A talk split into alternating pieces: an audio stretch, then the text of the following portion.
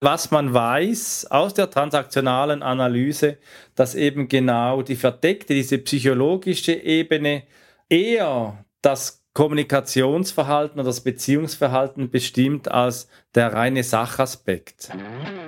Hoi, Servus und herzlich willkommen bei einer neuen Episode von Mit Brille und Bart, deinem Podcast für Organisationsentwicklung, Coaching und Transaktionsanalyse von Armin Ziesemer und Thomas Böhlefeld.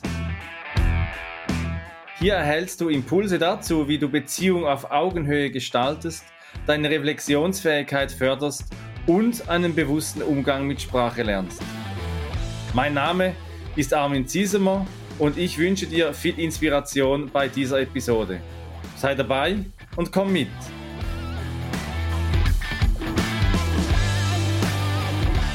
Hoi, Servus und Hallo. So beginnt oftmals unser Podcast mit Brille und Bart. Und es freut mich, Thomas, sind wir heute wieder bei der Folge 13 dabei, wenn wir darüber sprechen, The Devil Made Me Do It. 13 wird ja bei uns auch als Unglückszahl angeschaut. Und heute möchten wir eben mit diesem Thema, dem Teufel oder dem Krampus, der in diesen Adventstagen ja auch wieder da und dort im Brauchtum wieder auftaucht, uns austauschen, nicht nur über den Teufel in der Mythologie, sondern eben auch über das Thema, das es in Organisationen und in Verträgen auch immer wieder gibt, das Thema der Hidden Agendas, der verdeckten Transaktion, wie wir das in der Transaktionsanalyse nennen, das Destruktive und das Konstruktive in der Vertragsgestaltung und damit eben auch über die psychologische Dimension von Transaktionsanalyse und wie wir eben zu Verträgen auf Augenhöhe kommen. Thomas, hallo, heute zu dieser Folge 13. Hallo Armin, freut mich, dass wir schon die Folge 13 jetzt machen. Hallo auch an euch, liebe Hörerinnen und Hörer. Die Zahl 13 als Unglückszahl gibt es sehr oft. Für die Firma Commitment, für die ich arbeite, ist 13 tatsächlich eine Glückszahl, weil es das Gründungsdatum auch ist, 13.04. vor fünf Jahren, vor fünf, dreiviertel Jahren, um genau zu sein. Ja, ist auf jeden Fall ein ganz cooles Thema. Äh, Teufelsbilder gibt's ganz viele und es gibt ja auch viele Legenden und Sagen, die sich um den Teufel ranken. Und da gibt's mehrere Beispiele, oder? Armin, du hast auch eins? Ja, wir haben ja gemeinsam gesucht und was ich weiß aus meinem mythologischen Hintergrund, und es freut mich sehr, immer wieder mit dir diese Recherchen auch zu machen hier, was wir da so rausfinden von Aachen über die Schweiz, die Schöllenenschlucht, bis äh, dann auch nach Köln und ganz viele Märchen zeichnen den Teufel ja eigentlich als eine Figur, die immer wieder mal übertölpelt wird. Also es gibt ja die Sage von der Teufelsbrücke hier in der Schweiz, in der Innerschweiz. Dort soll ja der Übergang vom Gotthard in Richtung Süden jeweils äh, versperrt gewesen sein. Und dort wollte man eine Brücke errichten. Und das erwies sich als so schwierig, dass nur noch der Teufel helfen konnte. Der Teufel forderte dann dafür natürlich als Lohn, dass die erste Seele ihm äh, dann nach Fertigstellung dieser Brücke dann überreicht wurde und man hat dann die schlauen Bauern in der Schweiz, die haben dann damals diesem Teufel, so erzählt man sich, eine Ziege als erste Seele über diese Brücke geschickt und dieselbe Geschichte, die wird ja auch in Aachen erzählt. Dort soll der Karl der Große, so erzählt man sich, eben nur die besten Materialien für den Dom verwendet haben wissen. Und er beauftragt dann den Stadtrat, den Bau bis zu seiner Rückkehr fertiggestellt zu haben. Aber dies fiel schwer und so ging man dann auch einen Pakt mit dem Teufel ein und dort war es eben dann nicht eine Ziege wie in der Schweiz, sondern eben ein Wolf, der dort dann geopfert wurde als erste Seele. Und als der Teufel dann erkannt hat, dass er hier übertölpelt wurde, über den Tisch gezogen wurde, richtiggehend, schlug er erbost beim Verlassen der Kirche die Tür so heftig zu, dass sie einen Riss bekam. Außerdem klemmte er sich beim Zuschlagen, so wird's wirklich erzählt in dieser Sage, in der Tür noch den Daumen an so einem Türzieher ab. Ganz verrückt, ganz verrückt, welche Sagen das hier erzählt werden über den Teufel, oder Thomas? Ja, wirklich verrückt. Und wir wollten ja explizit Beispiele haben, wo der Teufel über den Tisch gezogen wird, weil das eine Redewendung ist, die wir verwenden, komme ich gleich drauf zurück. Und ich hatte so ein bisschen gehofft, dass es so eine ähnliche Sage oder Legende auch äh, hier in Köln gibt über den Kölner Dom. Und tatsächlich gibt es da auch eine Legende über einen Pakt mit dem Teufel beim, beim Dombau. Blöderweise wird der Teufel da nicht über den Tisch gezogen, Oder sondern er. nicht. ja, also vielleicht äh, hat Er weiß, wie es noch ausgehen wird. Vielleicht hat der Teufel auch die, äh, die Menschen über den Tisch gezogen, weil der Dom einfach nicht fertig wird. Aber da hat er sich tatsächlich den Dombaumeister beziehungsweise die Seele des Dombaumeisters geholt, äh, nachdem er geholfen hat, den äh, Dom zu bauen. Stichwort war über den Tisch gezogen werden. Wir sind darauf gekommen, weil ich in der Vergangenheit oder weil wir in der Vergangenheit ja häufig auch über Vereinbarungen auf Augenhöhe gesprochen haben die, also echte Vereinbarungen, wo beide Seiten das Ergebnis auch mittragen können. Und da haben wir gesagt, okay, wenn, wenn, wenn sich, wenn es nicht so ist, dann fühlt sich eine Seite über den Tisch gezogen. Wir haben ja auch in der Folge 12, gerade in der letzten, haben wir auch über die Realitätsgestaltung gesprochen. Wie ist die Wahrnehmung? Und du sagst, Thomas, sich über den Tisch gezogen fühlen. Das muss ja auch nicht heißen, dass es auch wirklich so ist. Und gerade ein Beispiel dieser Teufelssagen äh, ist ja nicht gesagt, was für eine Seele, sondern eben es fühlen sich beide Seiten dann irgendwie über den Tisch gezogen oder triumphieren über den vermeintlichen Sieg, der den da gemacht hat. Vielleicht war es ja gar nicht, weil sowohl der Aachener Dom wie die Teufelsbrücke in der Schönen Schlucht, die stehen ja heute noch. Also diese Werke, die stehen und das Brauchtum, das lebt ja auch weiter, genauso wie jeden Tag Verträge geschlossen werden, mal glücklicher und mal unglücklicher. Also richtig. Zum Thema über den Tisch gezogen noch ein kleiner Exkurs zwischendurch. Wo kommt eigentlich diese Redewendung her? Nur ganz kurz. Ich hatte irgendwie was viel komplizierteres gedacht, aber die äh, Redewendung bedeutet natürlich, so wie wir das beschrieben haben, es wird jemand übervorteilt oder jemand verschafft sich auf Kosten eines anderen einen Vorteil. Und die Redewendung kommt tatsächlich aus dem bayerischen Raum und steht in Verbindung mit dem Fingerhakeln, also da, wo sich zwei Menschen gegenüber sitzen und sich versuchen, an den Fingern über den Tisch zu ziehen und derjenige oder diejenige, die eine andere Person über den Tisch zieht, hat dann den Vorteil. Daher kommt das. Ja, wenn du sagst, vom, vom Fingerhakeln, es gibt ja im, im Alpenraum und im Voralpenraum bis ins Tirol gibt es ja dann auch, jetzt ist ja wieder aktuell dieses Brauchtum des Krampus, der Krampen. Und auch Krampen wird oftmals übersetzt mit Kralle oder eben bayerisch dann so dieses Krampen, etwas Lebloses, Vertrocknetes, Verblühtes oder Verdorrtes. Und wenn wir jetzt über Verträge sprechen, Thomas, dann sollen Verträge ja auch etwas sein, die fruchtbar sind, die Beziehungen äh, konstruktiv gestalten, die uns wirtschaftlich weiterbringen und die eben auch, und das ist ja dann die andere Ebene, eben mehr Vertrauen schaffen in eine Geschäftsbeziehung. Ja, gegenseitiges Vertrauen bei Vereinbarungen ist natürlich wichtig und dafür bedarf es einer offenen Kommunikation und offener Transaktionen in der Kommunikation. Und ähm, in, der, in der Transaktionsanalyse äh, gibt es auch den Begriff von verdeckten Transaktionen. Also es finden Transaktionen statt, bei denen oberflächlich irgendwie was passiert. Also vordergründig wird, wird was gesagt, aber hintergründig wird was ganz anderes mit transportiert. Ähm, es sind dann zwei unterschiedliche Ich-Zustände im Spiel. Also die eigentliche Transaktion erfolgt dann möglicherweise im Erwachsenen-Ich aber speziell im Verdeckten äh, gibt es dann vielleicht einen, einen Hinweis über aus dem Eltern-Ich heraus, der aber nicht ähm, formuliert wird, sondern nur nonverbal stattfindet. Wir sprechen da auch von der psychologischen Ebene der Transaktion, also das, was nicht gesprochen wird. Als spezielle Transaktion, und die kennen wir ganz oft aus der Werbung, als spezielle Transaktion, verdeckte Transaktion hat Eric Byrne die Winkeltransaktion beschrieben. Und da gibt es ein super Beispiel, nämlich in, in Verkaufsgesprächen passiert das hin und wieder. Wenn ich jetzt zum Beispiel irgendwie ein Auto kaufen will und der Verkäufer oder die Verkäuferin kommt auf mich zu und sagt, also dieses Auto ist wirklich das schickste, teuerste und neueste von allen, aber ob Sie sich das leisten können? Dann löst sich bei mir gleich, dir werde ich zeigen, das Auto, ja, genau. das kaufe ich.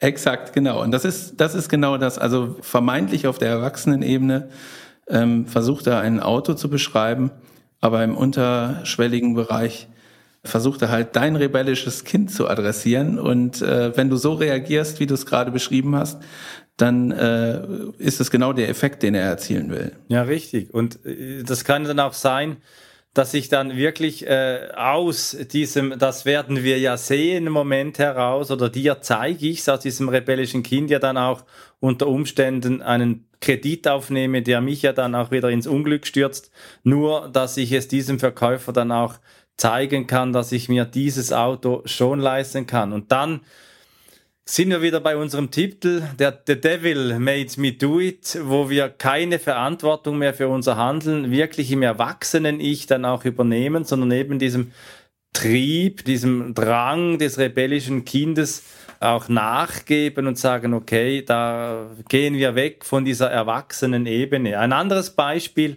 einer solchen verdeckten Transaktion sieht man in Organisationen auch immer wieder, wenn es in den Bereich von Angst geht zum Beispiel. Also beispielsweise sagt jemand, du, ich habe gehört, die neue Software, die spart Arbeitsplätze. Ist ja eine faktische Aussage, ist rational, alles korrekt, stimmt. Und B sagt dann, ja, das habe ich auch schon gehört.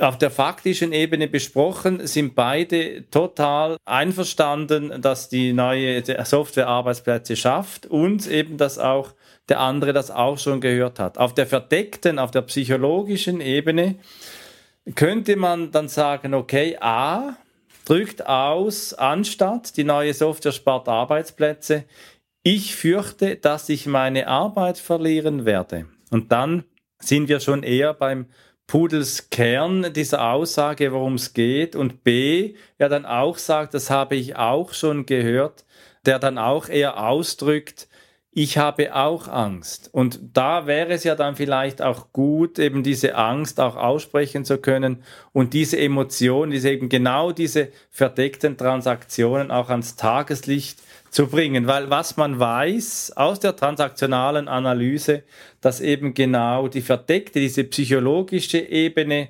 eher das Kommunikationsverhalten oder das Beziehungsverhalten bestimmt als der reine Sachaspekt. Man sagt ja nicht umsonst, dass man den Menschen nur vor die Stirn gucken kann. Die, die Redewendung gibt's ja und drückt aus, dass ich natürlich überhaupt nicht über Gefühle und Gedanken von Menschen Bescheid weiß und damit auch diese verdeckten äh, Transaktionen gar nicht mitbekommen kann. Es sei denn, es passiert auch irgendwie körperlich was mit diesen Menschen dann. Und deswegen ist es besonders wichtig in solchen Situationen, und das betrifft halt das Privatleben genauso äh, wie das Berufsleben, dass solche verdeckten Transaktionen offengelegt werden und dass man tatsächlich über, über seine Gefühle und Gedanken zu einem bestimmten Sachverhalt einfach auch offen reden kann und dazu braucht es eine vertrauensvolle Umgebung, wo niemand über den Tisch gezogen wird. Ja, das tönt ja so leicht, Thomas. Aus deiner Erfahrung, wie schafft man in einer Organisation so eine Vertrauenskultur? Das äh, ist eine gute Frage. Wie schafft man das? Äh, das hängt natürlich immer mit den Menschen zusammen und mit der Bereitschaft der Menschen, auch über Gefühle und Gedanken zu sprechen. Wie schafft man das? Indem man vielleicht das Gespräch sucht, nicht unbedingt in der Gruppe, sondern äh, über, über vielleicht Einzelgespräche und äh, auch von, von sich aus einfach mit gutem Beispiel vorangeht und sagt, du, wenn jetzt die neue Software eingeführt wird, da fühle ich mich nicht so hundertprozentig wohl bei, weil noch nicht ganz geklärt ist, wie sieht denn dann die Zukunft aus? Und ähm, da müssen wir gemeinsam nochmal überlegen, was das bedeuten kann und wie wir vielleicht diese neue Software oder diesen, diesen Umstand, diesen Sachverhalt so gestalten können, dass er sich positiv darstellt und dass wir davon auch einen Nutzen haben. Ja, womit wir wieder einmal beim Addressed Elephant in the Room wären. Eigentlich kommen wir ja immer wieder mal auch zum selben Schluss, auch wenn wir uns aus unterschiedlichen Perspektiven auf äh, Verträge schauen, jetzt hier in dieser Folge 12. Und hier aber besonders den Aspekt beleuchten der hintergründigen, der verdeckten Transaktionen und ich schaue es manchmal auch so ein bisschen an mit der Theatermetapher. Deswegen spreche ich gerne auch noch von, von hintergründigen Transaktionen, weniger von verdeckten, mit dem Bild, dass es so ein Drehbuch gibt hinter der Bühne und ein Drehbuch gibt, das vor der Bühne gespielt wird. Und ich finde diese Theatermetapher, die hilft auch immer wieder mal direkt anzusprechen und zu fragen, ja, und was geschieht denn hinter dem Vorhang, was läuft hinter der Bühne? Und das Spiel hinter der Bühne eben danach mal wirklich auch aufzudecken oder eben das Hintergründige in den Vordergrund zu stellen. Das finde ich wirklich ist eine wesentlicher Aspekt für die Vertrauensbildung in Unternehmen, sei es von Führungspersonen, die auch aus ihrer Rollenmacht heraus ja auch entsprechend Vorbildfunktionen entwickeln im Sinne eines Elternich oder eines orientierenden Zustandes. Und äh, wenn Mitarbeitende sich eher in einem Kind-Ich-Zustand fühlen, eher das Gefühl haben, sie müssen die Führungsrolle respektieren, dass sich auch Führungspersonen eben auch so auf der Bühne zeigen können und authentisch ihres Empfinden. Also dass auch Führungspersonen eben auch sich preisgeben und sagen, ja, ich weiß auch noch nicht, was das für mich bedeutet, wenn eine neue Software dann eingeführt wird. Die totale Offenheit ist ja auch so ein ideales Bild, was man vielleicht als Nordstern in so einer Entwicklung begreifen kann. Ähm, ich habe jetzt gerade eben noch mal so zurückgedacht und ich glaube, ich habe in meinem Berufsleben äh, noch keine einzige Unternehmung gefunden, wo so diese totale Offenheit auch da ist. Also es gibt immer irgendwie ein Theater oder hintergründige äh, Kommunikation zu irgendwelchen Themen, insbesondere bei Veränderungsvorhaben.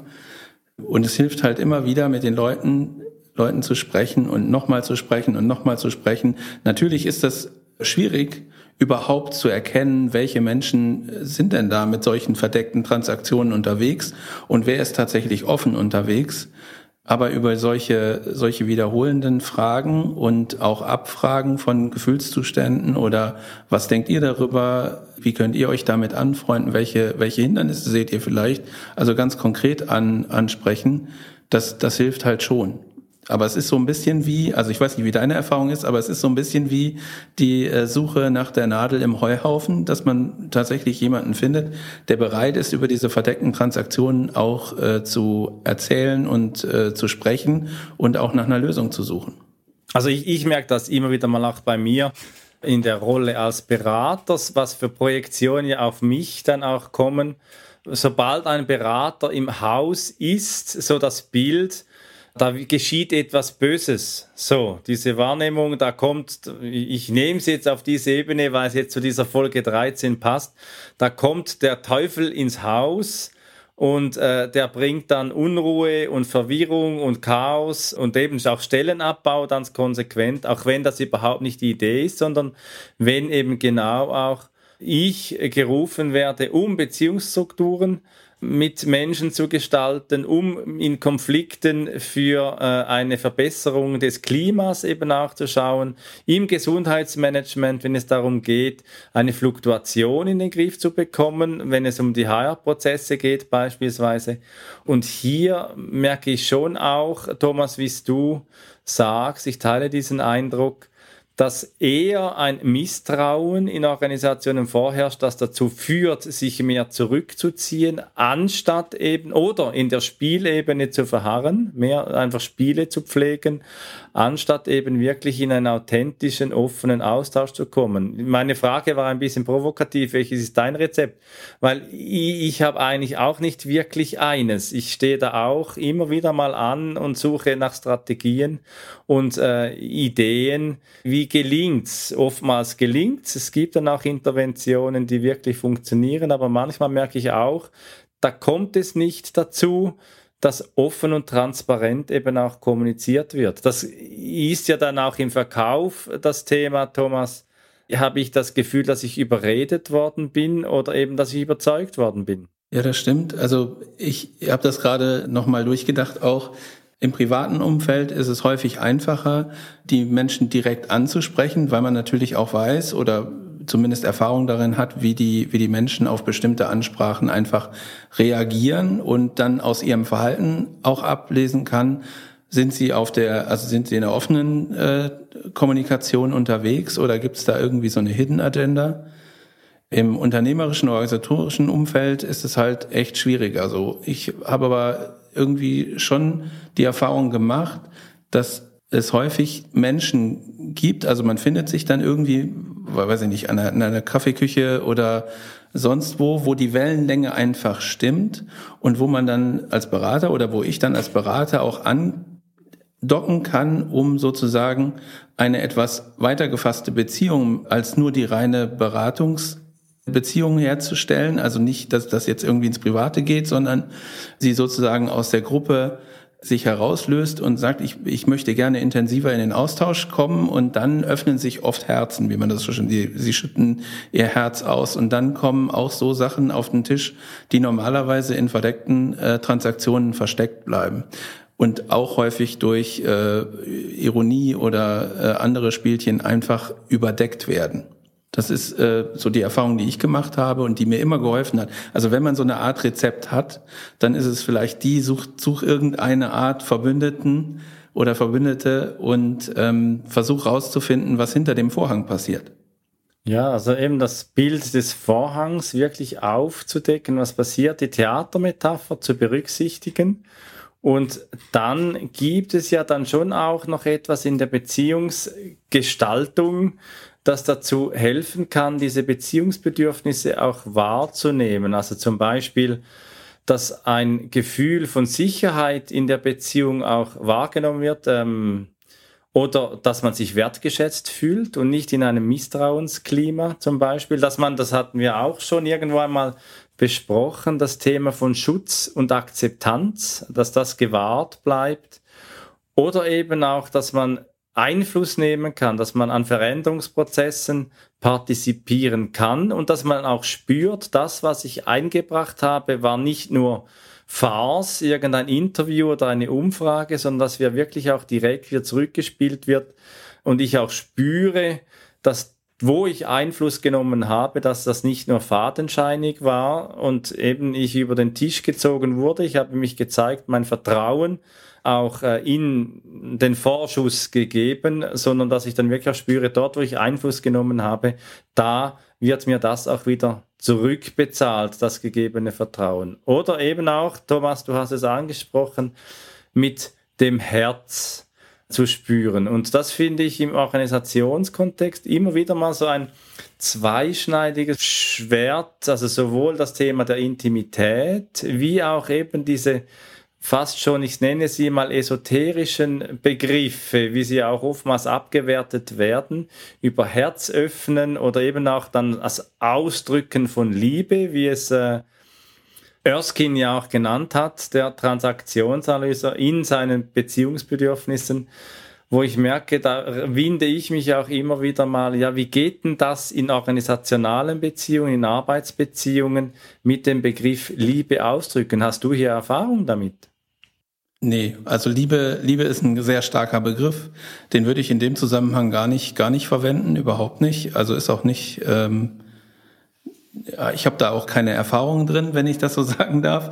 Darüber würde ich in dem Kontext gar nicht reden. Also es geht häufig über, über so eine Art Verbundenheit äh, gegenüber dem Unternehmen zum Beispiel, gegenüber äh, Kolleginnen und Kollegen innerhalb der eigenen Organisation aber ich würde behaupten, dass es äh, die Vertrauensebene ist, die äh, sozusagen Berater und einem Menschen aus der Organisation ist, der sozusagen im Gespräch auch den Vorhang, äh, äh den Theatervorhang öffnet und sagt, meine Wahrnehmung oder Wahrgebung hatten wir, eine, äh, hatten wir auch mal irgendwie diskutiert, die Wahrnehmung die ich über das äh, Leben hinter dem Vorgang ha habe, das erzähle ich dir jetzt mal, weil es dir vielleicht hilft, uns zu helfen. Aber Liebe ist, glaube ich, ein bisschen zu starker Begriff. Ich weiß nicht, wie du das siehst. Vom menschlichen Aspekt her untereinander meine ich, dürfte ein bisschen mehr Liebe manchmal in Organisationen durchaus ihren Raum finden. Ich meine aber auch, dass es ein in der Organisation ein sehr starker Begriff ist, der sehr stark konfrontiert. Ist ja auch das Gegenteil des Teufels so und äh, vom, vom Verteufeln oder eben dann von, von der Liebe zu sprechen. Was ich noch denke aus der Transaktionsanalyse gibt es ja auch das nährende elterliche auch noch. Und das hat für mich so implizit eine liebevolle Geste drin, so etwas Zugewandtes und vielleicht nicht so stark als Begriff, aber in der Haltung zugeneigt und zugewandt zu sein, da meine ich schon auch gerade für Führungspersonen, die ja sehr stark auch unter Zeit- und Leistungsdruck stehen und dann oftmals eben in kritischere Persönlichkeitsaspekte verfallen, hilft es im Sinne von eben Zugewandtheit zu zeigen, ein Ausdruck von Liebe in Organisationen eben, der nicht, der nicht in Liebe genannt werden muss, aber eigentlich ein Ausdruck auf der Herzebene dann eben auch darstellt. Also Herzebene auf jeden Fall. Und ich, ich glaube, wenn wir jetzt über den, den Begriff Zugewandtheit und Zuneigung, was ja auch mit, mit einem körperlichen Haltung sozusagen verbinden, verbunden werden kann, sprechen, dann, dann trifft es da ganz gut. Und diese Zuneigung zueinander in Organisationen wird ja dann auch dazu führen, dass man sich eben nicht über den Tisch zieht und sich offen gegenüber verhält und auch offen gegeneinander sozusagen kommuniziert was natürlich dann dazu beiträgt, dass diese verdeckten Transaktionen möglicherweise nicht mehr so häufig vorkommen. Aber ich glaube, so, so ganz ohne können Organisationen auch nicht. Natürlich, Thomas, jetzt haben wir mit dem Teufel begonnen und sind bei der Liebe stehen geblieben in Organisationen. Was nehmen wir heute, wenn du zuhörst, liebe Hörerinnen und Hörer? Thomas, magst du noch einmal zusammenfassen, was wir heute so im Kern mitnehmen? Also aus unserem Titel geht hervor, The Devil Made Me Do It, geht hervor, dass wir uns heute mit der Figur und Legenden rund um den Teufel befasst haben, haben auch ein paar Beispiele gebracht für äh, Sagen, in denen der Teufel eine Rolle spielt und äh, sind über den Aspekt gekommen, dass der Teufel häufig als Figur verwendet wird, die übervorteilt wird von Menschen, die ihn irgendwie austricksen und sind dann bei dem Begriff äh, gelandet, über den Tisch gezogen werden. Was ein wesentlicher Aspekt ist bei Vereinbarungen, nämlich wenn Vereinbarungen so ablaufen, dass sie erfolgreich sind, dann sind sie auf Augenhöhe und es wird niemand über den Tisch gezogen. Ähm, wenn das nicht so ist, dann gibt es halt unterschiedliche Arten von Transaktionen, von Kommunikation.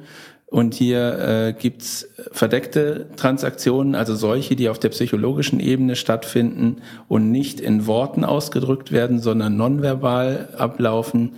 Spezielle Form davon ist Winkeltransaktion, wo im Prinzip was getriggert wird. Ich hatte das oder wir hatten das Beispiel gebracht über dieses Verkaufsgespräch. Das können Sie sich eh nicht leisten, wo das so getriggert wird. Ähm, dass es wichtig ist, bei statt zu überreden und jemanden in irgendeine ungleiche Vereinbarung reinzutreiben, auf Überzeugungen zu äh, setzen und äh, da auf Augenhöhe unterwegs zu sein und ähm, haben bei der Vermeidung von verdeckten Transaktionen gesagt, dass eine gewisse Zugewandtheit auch im organisatorischen Umfeld und eine gewisse Zuneigung zueinander dazu führen kann, dass die Kommunikation eben nicht verdeckt äh, stattfindet und es ein, ein offenes und vertrauensvolles Umfeld gibt.